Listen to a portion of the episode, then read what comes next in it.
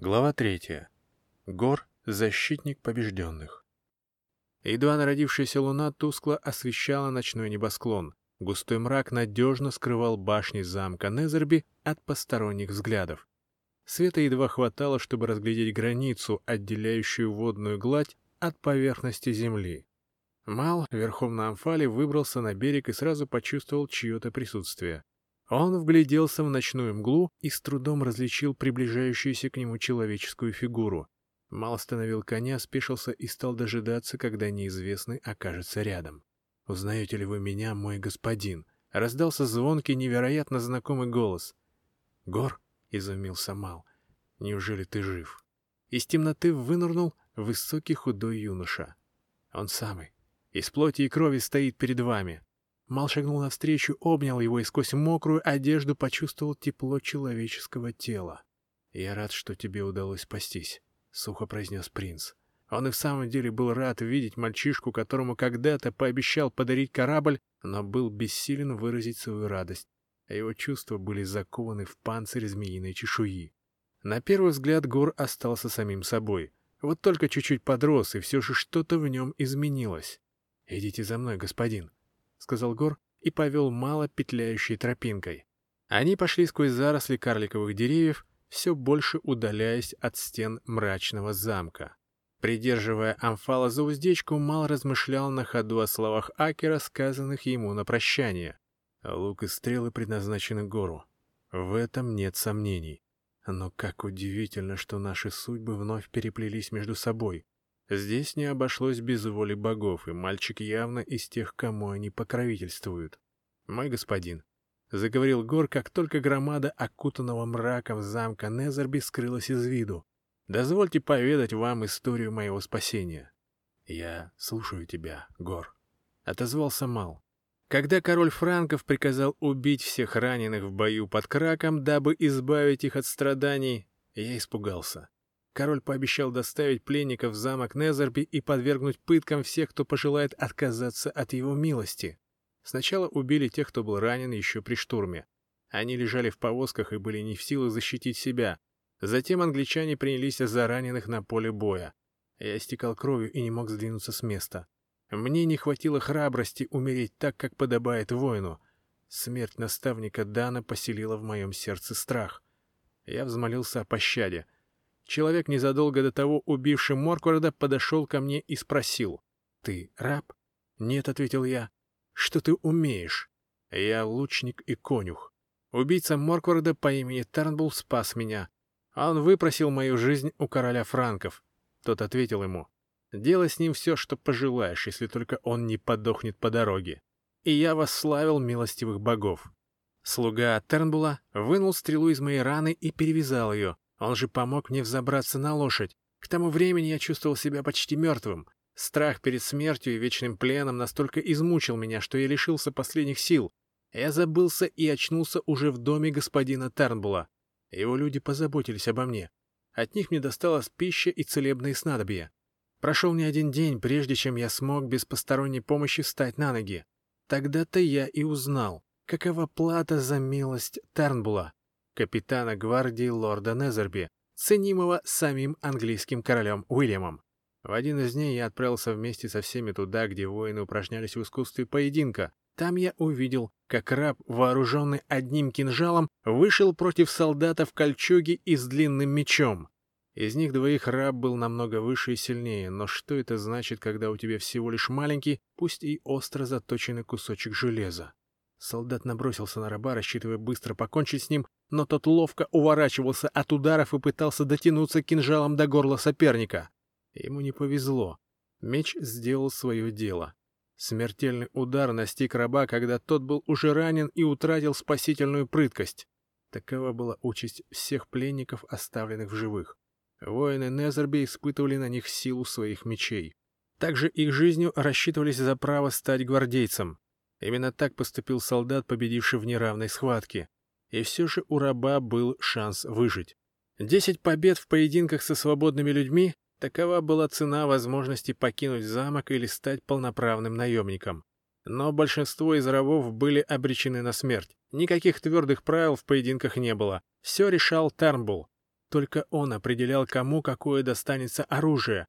Гвардеец мог выпустить раба, уже одержавшего семь или восемь побед, пешим против конника, вооруженного дротиком. Чем больше побед, тем опасней схватка. Опытный боец становился живой мишенью и погибал. Далеко не все решал опыт или удача, рабам нужна была еще и благосклонность господина Тернбула. Почти никто из них не пытался сбежать. Рабов, владеющих оружием, хорошо кормили, они могли иметь женщин и целыми днями предавались воинским упражнениям. Среди них у Тернбула были любимцы, которых он не хотел обрекать на смерть, но и давать им шанс на свободу тоже не собирался. Они занимались тем, что обучали искусству сражаться новых рабов. Самого лучшего из них звали Хольгер. На его счету были девять побед, и Тернбул три года не допускал Хольгера к схваткам. Темно-русый скандинав не отличался ни ростом, ни силой, зато он был очень подвижен. Многие из учеников Хольгера добились свободы. И хотя поговаривали, что таков тайный умысел Тернбула, он дарил рабам ложную надежду. Но никто не сомневался, что Хольгер хороший наставник, и все стремились попасть к нему в ученики. Когда Хольгер попросил выпустить его на бой, пусть даже сразу с тремя или четырьмя соперниками, Тернбул в ответ потребовал от него воспитать преемника. Хольгер удивился. Преемником мог стать любой из его воспитанников, уже успевших выдержать испытания поединками со свободными людьми. Тернбул же в ответ указал на меня. По его воле только я мог стать преемником Хольгера. Это была еще одна уловка гвардейца, не желающего давать свободу скандинаву. Я посмотрел на Хольгера, ожидая увидеть в его глазах разочарование, но тот остался невозмутим. Он подозвал меня к себе и спросил, «Каким оружием ты владеешь?» Я неплохо стреляю из лука. Неплохо говоришь? Дайте ему лук и стрелы. На зов мастера немедленно откликнулся один из его учеников и поднес мне лук и колчан со стрелами. Безоружный Хольгер, тело которого было прикрыто лишь холщовой рубашкой, отошел от меня на сто шагов и приказал. «Стреляй!» «Что будет, если я попаду в тебя, мастер Хольгер? Попробуй». Хольгер застыл в ожидании. Я натянул тетиву, прицелился и выстрелил. Хольгер неуловимым движением поймал стрелу и отбросил ее в сторону. Я выпустил следующую стрелу. Хольгер успел сделать несколько шагов вперед. Расстояние между нами стремительно сокращалось. Я не промахнулся, но стрела и в этот раз не достигла цели. Она опять упала на землю где-то в стороне. Хольгер приближался ко мне большими прыжками. Я продолжал стрелять. Хольгер то отбивал стрел рукой, то ловко уклонялся от них. Когда скандинав был в шаге от меня, я опустил лук, признав поражение. Ты мог еще раз попытаться убить меня, но не сделал этого. Это был первый урок Хольгера — всегда сражаться до самого конца. Так я стал его учеником. Скандинав начал с упражнений на выносливость, владение телом и умение видеть движение соперника. Затем он учил меня сражаться коротким мечом и попадать копьем в цель. Мне пришлось метать копье в квадратную мишень, сплетенную из пальмовых волокон, сидя на горсующем коне. Копье чаще летело мимо, чем попадало в цель, а меч, как птица, вырывался из рук. Хольгер все больше тратил времени на мое обучение. Тернбул же сердился и жалел, что спас мне жизнь. Скандинав твердил, что потребуется всего лишь время, прежде чем я смогу проявить себя. Но господин Термул предпочел отказаться от данных Хольгеру обещаний и выбрал меня для участия в поединке с кандидатами на поступление в гвардию. Перед боем мастер предупредил меня, что я послан на смерть. Так решил господин Тармбул. Мне совсем не хотелось умирать, и я обратился с молитвой о спасении к богу Гору. В последний момент Тернбул решил выпустить меня на поле боя в паре с Сарацином. Мой напарник был опытным бойцом, и на его счету было три схватки в замке Незерби. Силы были почти равные. Всадник, вооруженный мечом и щитом против всадника. Сарацину дали коня и саблю. Я вышел против пешего воина. У меня было копье, у моего соперника два. Кандидаты двинулись вперед. Пехотинец метнул в меня копье, но промахнулся. Я же предпочел направить копье в грудь всаднику. Тот совсем не ожидал атаки с моей стороны и не успел защититься. Наконечник копья пробил кольчугу и тяжело ранил кандидата. Он свалился с лошади прямо под ноги пехотинцу. Тот немедленно передумал сражаться и бежал с поля боя, спасая свою жизнь. Этой победой я заслужил уважение товарищей по несчастью. Даже господин Тербл остался доволен мною. Он распорядился сытно накормить меня и на исходе дня прислал рабыню. Женщина вошла в комнату, где находилась моя ложа, приблизилась ко мне и провела рукой по моей голове. Господин Мал знает, что женщины мне ненавистны, но ее ласка оказалась столь прекрасной, что я не смог ее отвергнуть. Со мной произошло то, что невозможно объяснить словами. Какая-то сила толкнула меня к ней, и я впился губами в ее губы. Я сжал ее в своих объятиях, ни за что не желая отпускать ее. Ее беззащитность сразила меня. Не сказав ни слова, она заставила меня забыть о том, где я нахожусь и какая опасность мне грозит. Как же я был счастлив в эту ночь, и какую горечь я вкусил после пробуждения, когда увидел, что женщина покинула меня. Весь день я провел в тоске, мечтая увидеть ее лицо и вновь прикоснуться к ее шелковистой коже. Хольгер сказал мне тогда, «Я меньше всего буду горевать в тот день, когда тебя настигнет смерть. Но знай, ты познал похоть, и вместе с ней в твоем сердце поселилась пустота. И если ты не заполнишь ее волей к жизни, ты умрешь». Его слова пролетели мимо моих ушей. С той ночи я лелеял мечту об еще одной победе, наградой за которой станет встреча с женщиной, чьи поцелуи застыли на моих губах. Я упражнялся все с большим усердием, но в тот день, когда на поступление в гвардию лорда Незерби объявились новые кандидаты, Тернбулл не выпустил меня на поле боя и тем самым лишил меня шанса получить награду. Когда рабы под предводительством Хольгера отправились на состязание, желание увидеть женщину, даже имени которой я не знал, овладела мною со всей силой. Меня безудержно влекло к ней, и я бросился на поиски. Охваченный безумством, я проник в дом господина Тарбула. Рабам, переступившим порог господского дома, грозила неминуемая смерть, но ничто не могло остановить меня. Я шел на звук женских голосов, смутно чувствуя присутствие той, ради встречи с которой рисковал жизнью. Когда пройти дальше нельзя было, не оставшись незамеченным, я скрылся за занавесью, всей силой мысли желая, чтобы та самая женщина сейчас же, вот в это мгновение прошла мимо. Благословение небесам. Мое желание осуществилось. И все же прошла целая вечность, прежде чем она вошла в комнату, встала ко мне спиной и замерла, словно забыв, зачем пришла. Я отдернул занавесь и шагнул к ней навстречу. Она услышала шум и обернулась подставив лицо солнечным лучам, проникающим сквозь огромные окна в каменных стенах. Как же она была красива в тот момент, господин Мал. Я никогда не забуду эти темные локоны, не спадающие на смуглую кожу ее обнаженных плеч. А я смотрел в ее большие глаза, и мне ничего не хотелось, кроме как навсегда раствориться в них. Она нисколько не испугалась и спокойно улыбнулась мне, как старому знакомому. Словно зачарованный, я подошел к ней, желая обнять ее но мое сердце было настолько преисполнено благоговения, что я был не в силах осуществить свое желание. Я стоял, не зная, что сказать, и она внимательно смотрела в мои глаза. Затем она молча прикоснулась ладонью к моей щеке. Когда я почувствовал мягкую прохладу женских пальцев, желание вернуть ту единственную ночь и вновь вкусить ее ласки стало неодолимым. Я закрыл глаза, а когда открыл их, то увидел легкую насмешку в ее взгляде. Но это нисколько не задело меня, наоборот, свершилось долгожданное чудо. Невидимая сила отпустила мое тело, и мне стало легко и свободно. Женщина сняла с себя знак «Анх», увенчанный распростертыми соколиными крыльями, и повесила его мне на шею. «Это тебе, Гор. Пусть покой, блаженство и счастье навсегда поселятся в твоей душе». Ее лицо опять озарила улыбка. Женщина нежно коснулась моей головы и мягко добавила «Ступай, Скажи мне твое имя, чтобы знать, о ком вспоминать с благодарностью в сердце. Меня зовут Изида, — отвечала она, по-прежнему улыбаясь. Счастье переполнило мое сердце. Я обрел силу и покой. Когда меня схватили на выходе из дома, я даже не дрогнул.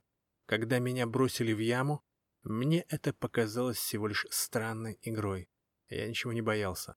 Смерть не страшила меня, страх не мог победить радость, обретенную мною вместе с Анхом, увенчанным разноцветными соколиными крыльями. Смерть не страшила меня. Страх не мог победить радость, обретенную мною вместе с Анхом, увенчанным разноцветными соколиными крыльями. Я беспрестанно разглядывал его, вызывая в памяти образ дарительницы. Я представлял ее самой доброй, самой нежной женщиной на свете. Я целовал Анх, хранивший память о женском теле, так как будто целовал ее кожу. И сладостные воспоминания одно за другим теснились в моей голове. В тот день Тернбулл так и не вернулся. Он остался в замке лорда Незерби. Утром мне сбросили ломоть хлеба и опустили кувшин с водой. Я подкрепился и стал спокойно ждать своей участи. Неожиданно сверху показалась темно-русая голова Хольгера. «Наш господин мертв. Лорд Незерби тоже. Ты останешься здесь, пока не прибудет младший брат господина Тарнбула. Он-то и решит, как с тобой поступить». Хольгер исчез, а через некоторое время я вновь услышал его голос. «Говорят, ты знаком со змеиным дьяволом? Это правда?» «Никакой он не дьявол, это человек со змеиной кожей», — возразил я ему. Тот, кого ты называешь человеком, больше трех месяцев провисел закованным в цепи на башне смерти без пищи и воды. А когда наш господин и лорд Незерби отправились лицезреть его останки, мертвец ожил и поубивал их. На такое способен только дьявол. До сих пор, господин Мал, я полагал, что у вас уже нет на свете. А теперь я воскликнул про себя. Неужели мой господин жив?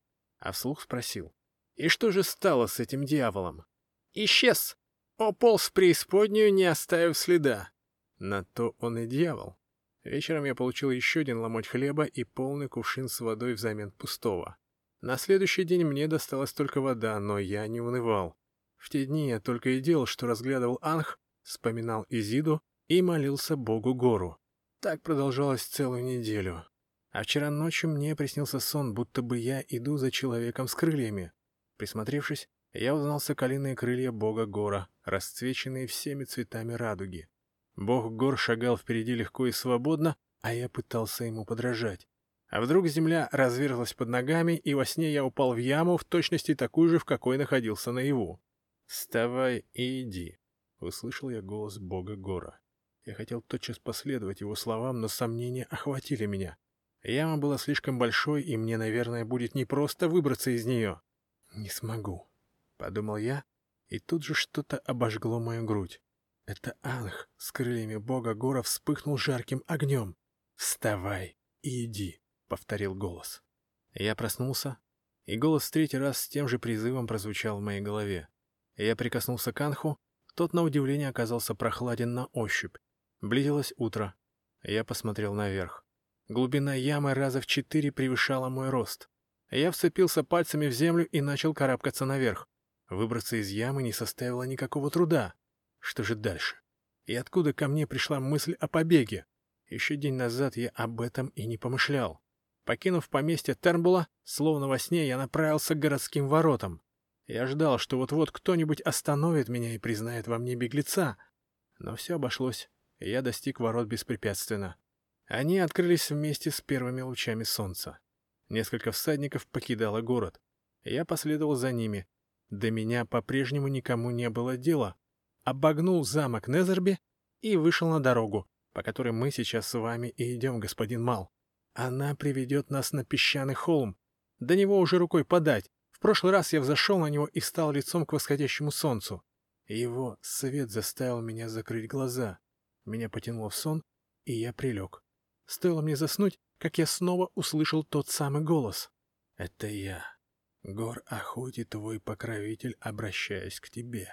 Знай, что твой господин нуждается в помощи, и ты скоро встретишься с ним. Следуй за мной. Бог с соколиными крыльями повел меня за собой.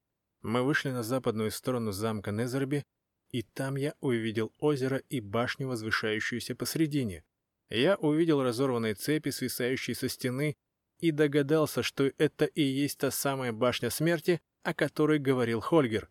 Тогда Гор Охоте остановился и сказал, «Следуй увиденному. Дождись ночи и встречай своего господина у берега озера».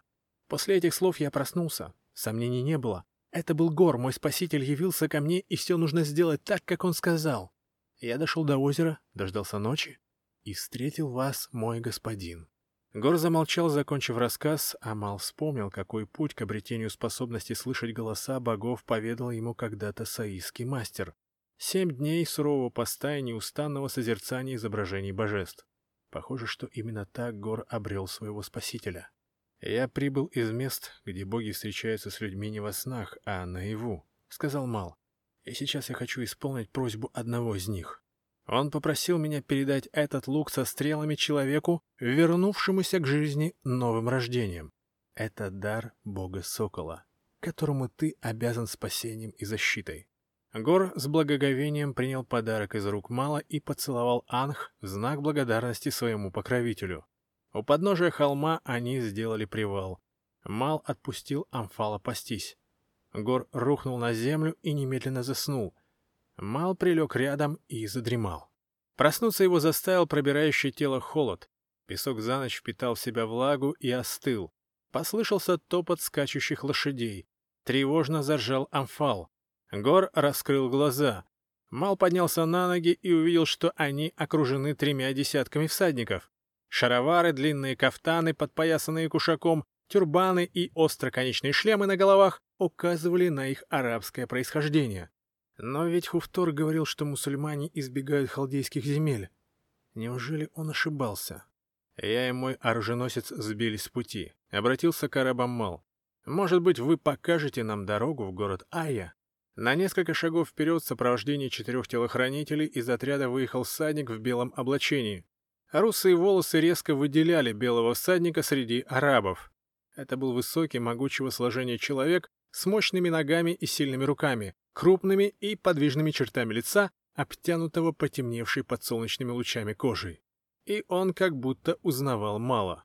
«Амир Аль-Хидр, неужели это ты?» Наконец воскликнул он. Я не верю своим глазам. Мал по-прежнему не мог его вспомнить. Клянусь пророком Мухаммедом, ты не узнаешь меня. Не узнаю, подтвердил Мал. Он оглянулся на Гора в надежде, что тот подскажет ему имя пришельца, но юноша только пожал плечами.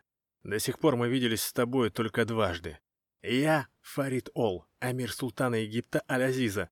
Да благословит его Аллах. Теперь ты узнаешь меня? Мал вспомнил, что и в самом деле уже встречал русоволосого мусульманина. Первый раз в голландском гарнизоне вблизи Сира, второй раз в доме шейха Асхаба, где они останавливались на пути в город Грек. Теперь я узнаю тебя, благородный Амир. Если ты следуешь город Ая, то я приглашаю тебя отправиться вместе со мной. Ол старался быть как можно более любезным и доброжелательным. Я еду на восток в Сабию, и мой путь как раз пролегает через этот город. «Я охотно принимаю твое приглашение», — отвечал Мал. «Благодарю тебя, Аллах, за то, что даровал мне встречу с благородным Альхидром». Воздев руки к небу и закатив глаза, проговорил Ол. «Позволь попросить тебя еще об одном одолжении.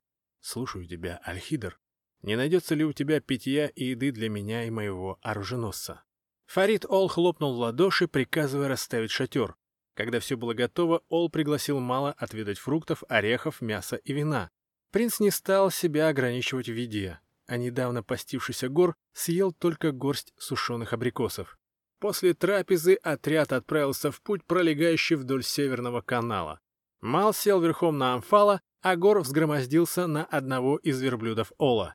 Он восседал между горбами на выгнутом седле, по обеим сторонам которого были закреплены небольшие клети, наполненные съестными припасами и питьем, водой, медом, козьим молоком. «Я знаю о том, что ты был пленником замка Незерби», — заговорил Ол с малым. «Король Уильям нам поведал об этом. Как же тебе удалось выжить?» Такова была воля богов. Выходит, ты променял веру в пророка Ису на веру в древних и коварных богов Египта. Я как раньше верил в Господа нашего Иисуса Христа, так и верую в Него и сейчас. Как же твой разум может вмещать веру в кого-нибудь еще, кроме пророка Исы? Мал понимал, что Ол не поверит, когда услышит рассказ о том, что ему пришлось видеть египетских богов своими глазами и даже говорить с ними. Вместо ответа на вопрос он сказал, «Могу только сказать, что я также благодарен судьбе, что она именно тебя не спаслала мне в попутчике, а не моих собратьев-христиан. Не думаю, что они отнеслись бы ко мне столь же миролюбиво, как ты». Ол оживился. «Быть может, для тебя пришло время открыть глаза для истинного света?» Великий султан Алязиз, щедрость которого бесконечно с радостью венчает твое чело тюрбаном. Я слышал, как ты разрушил город Храк, а тебе повсюду разносится слава, как о воине могучем, как лев. Тебя боятся и тобой восхищаются. Султан вознаградит тебя за отвагу и неукротимое мужество. Даю тебе слово служителя пророка. Что скажешь, Амир Альхидр? Я верю тебе, благородный Ол. Я вижу, что ты и сам родом из чужеземного племени, но твое происхождение не помешало стать тебе амиром султана. Ты прав. Мои предки живут в далекой северной стране. Когда-то давно датчане убили моего отца, а меня продали в рабство. Милостивый султан жалился над моей заблудшей душой и направил ее на путь истины. За верную службу он наделил меня землей, властью и титулом. Он нашел меня нищим и по своей воле обогатил и возвысил меня. Если я, белый мамлюк-невольник, обратился в военачальника, неужели ты, ведомый благородными помыслами, не сможешь обрести достойный тебя почет и благополучие? Бесстрашие и преданность ценятся повсюду. Если бы султан, столь щедро расточающий дары, мог воскресить мою возлюбленную, тогда бы я подумал над твоим предложением. Лучше скажи мне, что привело вас в эти края. Ведь, насколько мне известно, мусульмане избегают халдейских земель. В Незербе мы заключили мир с франками. Король Англии уже скрепил печатью договор, и теперь мы возвращаемся в Вавилон к султану Аль-Азизу. С каких это пор королю Уильяму принадлежит главенство в союзе западных монархов? С тех самых пор, как король Иерусалима Конрад пал от кинжала Хашишина. Какие еще события успели случиться в мире за то время, пока я был в плену? Твоим единоверцам пришлось опрометью бежать из городов Сабии. Те из христиан, кто укрылся в Небуре, остались живых. Те же, кто искал спасения в Иерусалиме, нашли свою погибель. В Незербе мы заключили мир с франками. Король Англии уже скрепил печатью договора, и теперь мы возвращаемся в Вавилон к султану Аль-Азизу. С каких это пор королю Уильяму принадлежит главенство в союзе западных монархов? С тех самых пор, когда король Иерусалима Конрад пал от кинжала Хашишина. Какие еще события успели случиться в мире за то время, пока я был в плену? Заинтересовался Мал. Твоим единоверцам пришлось опрометью бежать из городов Сабии. Те из христиан, кто укрылся в Небуре, остались живых. Те же, кто искал спасения в Иерусалиме, нашли свою погибель. И этот город пал под натиском наших войск. Выходит, что вся Сабия, за исключением Великого Небура, подчинилась стягу полумесяца? Мал еще до конца не мог поверить словам Ола. «Да», — подтвердил Амир Султана Аль-Азиза. «Но почему мир заключен здесь, а не в городе государе Сирии? В Сирии чума. Ее занесли туда христиане. И лишь поэтому вы снарядили отряд в Халдею, в земле, где царят раздоры. Халдея для мусульман неприкосновенна. За исключением города Ая, она останется христианской, тогда как Сабия, за исключением Небура, всегда будет мусульманской. Но ведь Ая и без того принадлежала как христианам, так и мусульманам. Все изменилось. Теперь оба берега озера Ая принадлежат султану Аль-Азизу. А как же братья-близнецы из рода Иниатев? Что с ними случилось? Они сложили с себя полномочия правителей города. Никогда не поверю, что они сделали это по собственной воле. Когда войско султана Алязиза вошло в Аю, по городу распространился слух, что исполненные добродетели братья-близнецы и Инсав ушли в море и не вернулись. Разбойники тотчас хлынули в город Ая и, уверенные в своей безнаказанности, принялись бесчинствовать по обоим берегам озера. Султану ничего не оставалось сделать, как назначить в Ае своих наместников. И что же произошло дальше? Христиане признали новую власть? Безумная идея похода к пустой гробнице разбилась, как нефть, наскочивший на коралловые рифы. Силы франков подорваны войной, и им ничего не остается, как смириться с поражением в Египте и на Святой Земле. Они жаждут мира, как дождя в годину засухи. Только так они смогут сохранить Халдею, землю одиноких замков. «Бесславные походы», — подумал Мал. Не место смерти, а место жизни Христа, его обитель. Вот что спасет честь воинов, принявших крестоносный обед. Дорога резко свернула в сторону Аи. Воздух стал еще более влажным. Над поверхностью вод Северного канала колыхались заросли камышей. Кое-где возвышались покрытые зеленью островки суши. С них стремительно взмывали в небо длинноногие журавли. Первым наступившее молчание нарушил Ол. «Так куда ты держишь путь, Амир Аль-Хидр?» «Я следую в город Мемфис. Не тот ли, что ныне зовется Дамиеттой?» «Нет. Я еду в тот, что находится в Галаре. Приходилось ли тебе бывать там?» «Нет». Ол неожиданно расхохотался, а потом снова принял серьезное выражение лица. «Значит, ты не знаешь, что в Мемфисе царят порок и хаос?» В этом случае у жителей города всегда остается шанс на установление порядка. В то время как у жителей городов, где правят наместники султана Алязиза, нет никаких шансов изменить свою жизнь. В своем уме ты думаешь о галарском Мемфисе лучше, чем он того заслуживает. Мудрые люди говорят, что этот город послан назидание христианам и мусульманам, чтобы они видели, как человек сгорает от страсти и похоти, как развращает его ум и гибнет душа. Что же такое происходит в галарском Мемфисе? Его жители не ведают об истинном боге. Их невежество достойно лишь сожаления, я был там и своими глазами видел, что люди в Мемфисе живут подобно скотам. Дикие и своенравные горожане поклоняются азарту, похоти и чревоугодию и ни в чем не знают меры. Они не живут семьями, у них общие дети, их лица скрывают безобразные маски.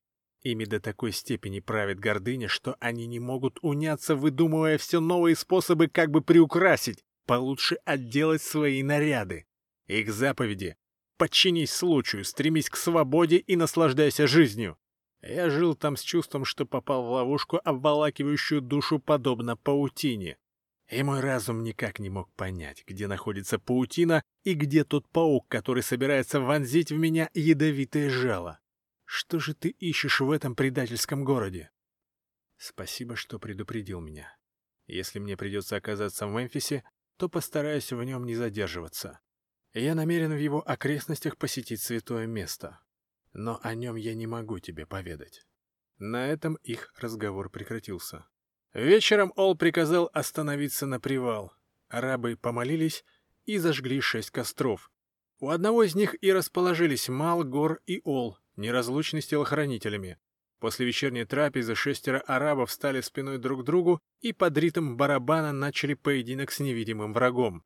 Это был воинственный танец, в котором клинки в руках арабов вращались, следуя за ритмом то быстро, то медленно. Танцоры без устали окружали невидимку, путали его ложными выпадами и, наконец, одновременно пронзили мечами пустоту. «Они поразили бесплотного духа зла», — пояснил Ол, «дабы он не явился, пока мы спим и не застал наши души врасплох». На следующий день Гор повесил лук за спину. Он не только восстановил силы, но и сумел приспособиться к путешествию на верблюде. Он покачивался в седле в такт ритмично вышагивающему животному. Верблюжья качка заставила его погрузиться в себя. Гор стал отчужден. Он прислушивался к разговорам арабов, хотя и не понимал их языка и не говорил ни слова. Мал догадывался, что юношей овладела тоска по женщине, усиливающаяся с каждым днем разлуки. Он видел, что мальчишеские наивность и жизнерадостность исчезли без следа. Гор стал вял и рассеян. Он словно бы отстранился от всего происходящего вокруг. Его взгляд был постоянно устремлен куда-то вдаль. Мал ничем не мог помочь Гору. Судьба избавила принца от чувства безнадежного одиночества и невыносимой тоски по утраченной возлюбленной. Отчаяние и страх потеряли власть над ним. Мал был занят тем, что искал разговора со змеем. Перед тем, как заснуть, он неизменно удалялся в сторону от лагеря и обращался к чудовищу, надеясь все-таки узнать содержание договора, заключенного змеиным родом с его первопредком. Мал хотел знать, что именно он должен змею, но его призывы были тщетны. Мал ждал, что змей ответит ему во сне, и пробуждался посреди ночи с ощущением невыносимой усталости. Мал не помнил снов и не понимал, что с ним происходит. Он не знал, отчего змей не желает говорить с ним, и ему больше ничего не оставалось делать, как ждать. Путь к городу Ая, пролегающий вдоль Северного канала, в отличие от того, которым их когда-то вел Хуфтор, оказался и в самом деле намного длиннее, безопаснее и однообразнее. Лишь иногда им встречались те самые одиноко стоящие замки, которыми была так знаменита Халдея. Арабы ежевечерне повторяли ритуал поединка с духом зла, и так проходил день за днем, пока Ол не объявил, что завтра они прибудут в Аю. Утро нового дня началось как обычно. Арабы сотворили молитву, после чего наступило время утренней трапезы. Мал заметил, что Ол чем-то сильно удручен. Отягощенный печальными думами, Амир султана Аль-Азиза не притрагивался к еде и продолжал шептать слова молитвы. Подождав, пока Мал насытится, Ол пригласил его прогуляться. Едва они отдалились от лагеря на сто шагов, Ол остановился и заговорил. «Я еще раз спрашиваю тебя, Амир Аль-Хидр, Желаешь ли ты встать под победоносные знамена великого и мудрого султана Аль-Азиза? Нет. Зачем нести ношу, которая мне не по нраву? Я всего лишь предлагаю тебе спасти свою заблудшую душу от мучительного наказания. Покачал головой Ол. Мало послышались в голосе Амира пренебрежительные нотки. Твои старания излишни. Это твой окончательный ответ, уточнил Ол. Да, я так решил. Что ж, не бывает принуждения к вере. Каждый волен сам избирать свою судьбу. Как же я был рад, когда наши жизненные пути так неожиданно пересеклись, с тоской проговорил Ол. Но теперь я сожалею об этом. Ты отказался присягнуть на верность султану, и я вынужден? Ол дал знак телохранителям. Двое из них схватили мало за руки, третий приставил к его горлу кинжал, четвертый остался стоять рядом с Олом. Я вынужден предать тебя в объятия смерти. Аллах свидетель, я мог убить тебя много раз во время пути, но мне хотелось сохранить тебе жизнь и дать твоей душе шанс на спасение. Лучше скажи, кто из западных королей пообещал заплатить тебе за мою смерть? — спокойно спросил Мал. Арабы разоружили его и поставили на колени. Ветер ударил колено преклоненному принцу в лицо. «Твое сердце поражено болезнью», — объяснил Ол. «Я казню тебя по воле Создателя. Я защищаю веру Мохаммеда. Он не может допустить, чтобы твоя нога ступила на землю города Ая». Пророк сказал, «Придет Альхидр с запада, и Египет падет. Древние джины вернутся на землю. Аль-Бахар выйдет из берегов, и многие города будут поглощены водою. Ты Аль-Хидр. Ты враг мусульманской веры. Тебя ждет карающая десница. Молись всем своим богам, чтобы они спасли твою душу после смерти. Я всегда готов к смерти. Равнодушно отозвался Мал. Он и в самом деле был не против расстаться с жизнью в надежде, что его душа тотчас отлетит прямиком к Маргарите. Раз все сильные мира сего жаждут его смерти, пусть их желание исполнится. ему самому от этого будет только легче. Чего же ты ждешь? Сотвори благое дело. Земля задрожала от топота лошадиных копыт. Мал подумал, что арабы уже седлали лошадей и собираются воссоединиться с предводителем. Я хотел услышать твою предсмертную молитву, но похоже, что существам, порожденным Эблисом, они неведомы. Начал произносить Ол, и вдруг резко отлетел в сторону и упал ничком. Во вздымающихся клубах пыли, озаренный солнечным сиянием, на том месте, где только что стоял Ол, возвышался Амфал и грозно поглядывал на арабов, удерживающих мало. Из гневно раздувающихся ноздрей пошел дым с резким запахом серы. Телохранители Ола закрыли рот, нос руками и закашлялись. Амфал ловко свалил ударом копыта араба, завладевшего клинком мало, и принц вернул себе меч Рамзеса. Тот немедленно принял форму двуручной кривой сабли. К месту стычки мчались остальные арабы. Они скакали на ходу, обнажая сабли, целясь в мало из луков и подбадривая себя боевыми кличами. Амфал кинулся им навстречу. Невероятным прыжком он оказался в самой гуще скачущих во весь опор всадников. Из его пасти вырвалось огненное дыхание. Конь вступил в битву с людьми и принялся разить их острыми копытами и хлестать хвостом. За ним в бой кинулся и Мал, Едва он стащил с лошади первого попавшегося араба, как в грудь ему вонзилась стрела. Мал вздрогнул, но не почувствовал боли. Со стрелой в груди он вскочил на захваченную лошадь и, пригнувшись, укрылся за головой животного от других летящих стрел. Но тут же был вынужден выпрямиться, чтобы отбить мечом атакующий удар. Ответный выпад Мала был таков, что легко мог снести напавшему на него арабу голову, но тот успел прикрыть шею щитом. От мощного удара тюрбан соскочил ему на глаза. Мал парировал выпад еще одного араба, но пропустил удар третьего. Сабля резанула по змеиному торсу. Мал откинулся назад, потерял равновесие и чуть не упал с лошади. Он изо всех сил сжал бока животного ногами и удержался. Не глядя, Мал взмахнул мечом Рамзеса и почувствовал, что прорезал чью-то плоть. Перед его глазами сверкнул клинок. Прямо на глазах, рассеченный страшным ударом, лошадиный череп раскололся надвое.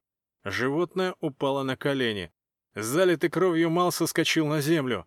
Кто-то нанес ему мощный удар в спину, и принц упал. На помощь Малу устремился Амфал. Он безжалостно затаптывал павших, обдавая врагов пламенем и смердящим дымом. Конь то яростно рычал, то шипел по-змеиному, отгоняя от мало вражеских лошадей и верблюдов. Их седаки были настроены решительно, но испуганные лошади тревожно ржали и вставали на дыбы, а верблюды ревели и рвались прочь. Мал поднялся на ноги. Ему было нестерпимо жарко. Над землей нависли серые клубы удушающего дыма, от которого арабы заходились в кашле. Несколько человек, спешившись, решительно побежали к нему с копьями наперевес. Мал приготовился отразить их атаку. Один из арабов, страшно хрипя, подкатился ему под ноги. От неожиданности Мал не удержался на ногах. Другой араб, верхом на верблюде, ринулся, чтобы прикончить поверженного противника. Мал успел вскочить на одно колено, изловчился подрубить верблюду ноги и едва увернулся от рухнувших на земь животного и его седока. Сражение было в самом разгаре. Арабы продолжали наступать. По змеиному торсу скользнул наконечник копья. Принц сначала разрубил древко пополам и схватился за ту часть, которая все еще находилась в руке атакующего. Мал рубанул ему по плечу, рассекая одежду, а затем плоть и кость. Перед его глазами замелькали остро заточенные сабли, рука то и дело взлетала вслед за мечом Рамзеса, отражая беспрестанно обрушивающиеся на Мала удары. Две стрелы вонзились Малу в тело, не причинив боли. Одна в живот, другая в спину. Третья стрела просвистела совсем рядом, задела ухо, и на плечо Малу брызнула его собственная кровь. «Бейте в голову!» — яростно закричал удачливый лучник. Его воинственный крик превратился в вопль отчаяния. Неизвестно откуда взявшаяся змея впилась меткому арабу в ногу. Он умер почти мгновенно. Сквозь дым Мал разглядел Гора. Тот натягивал тетиву лука и выпускал стрелы одну за другой. Арабы закрывались от них щитами. Стрелы падали на землю и обращались в змей. Ползучие гады, лязгая омытыми ядом зубами, стремительно бросались в толпу. Поле битвы превратилось в круговорот взбесившихся лошадей и перепуганных всадников. Когда все было кончено, Мал вложил меч в ножны и безболезненно вытащил стрелы, торчащие из змеиного торса.